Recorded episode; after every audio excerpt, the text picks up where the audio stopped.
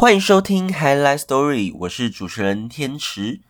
今天要跟听众们分享一则历史典故，是古代非常戏剧性的官场人生，讲述的是灵魂出窍、重返人间、化险为夷、最后致富的故事。唐代武则天篡位，杀入皇室宗族，并大开劫告之门。以鼓励互相攻讦告发，因此牵连而死的人比比皆是，所在多有；而受空穴来风诬陷的人更是数也数不完呐、在那个时代啊，互相明争暗斗，借刀杀人，借腐乱官府的刀杀害直言善政的人。你迫害我，我投诉你。你监视我，我控制你；你强奸我，我杀害你。可以得知，人性在那个时候啊，已经是相当重视礼尚往来的。当时有位裴尚书被仇家诬害，在大庭广众的市集中被处死。那他的侄子呢，裴仙客，当时才十七岁，听闻这消息，继而上书诉冤。这也是史上很有名的仙客诉冤的故事。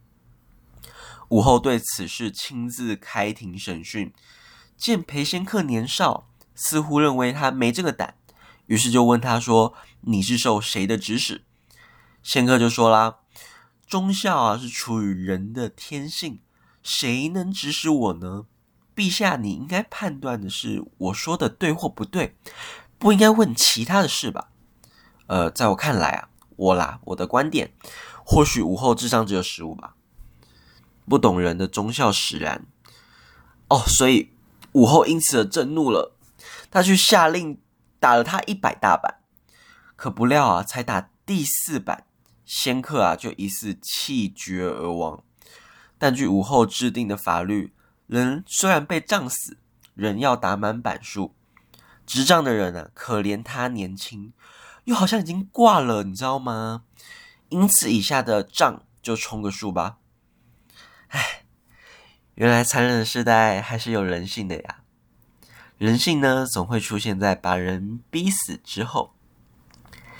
哎呀，我出自于我的真心，可惜你被我弄死了，好可怜呐！这么年轻。就被我弄死了！哎呀，事情不是这样发展的。执杖者啊，可别太快起怜悯之心。打到第九十九仗的时候，裴仙客突然又苏醒了过来，刑已处完，于是就被流放到边远地带。哦，说到边远地带，边远回合族的可汗酋长非常尊重汉人。见仙客是名臣后代，又通文墨，于是就让他在宫廷中教学。凡有任何搅办事项，仙客都能一一办妥。所以啊，可汗非常器重他，于是便将女儿嫁给他。仙客因为这样，丰富了所有的资产，种田呢得到了丰收，牧马又升值了许多，和中国通商又得利了千万，于是。自己独立形成了一个部落，他的财富啊，甚至可以超过一个小小的兵族国家。由边疆到京城，一路上的驿站都有他布置的人，人脉非常的广泛啊。因此，朝廷中的大小事他都很清楚，也很熟悉。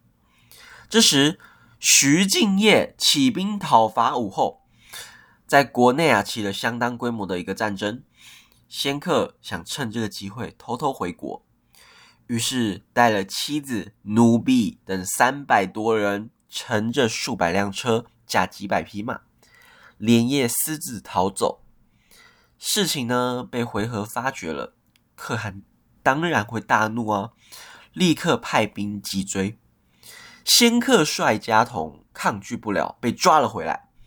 可汗因为爱女的缘故，不忍心诛杀嘛。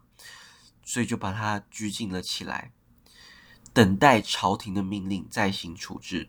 所以这个时候爱女的地位是非常重要的。如果没有爱女为仙客求情，那他怎么会逃过一劫呢？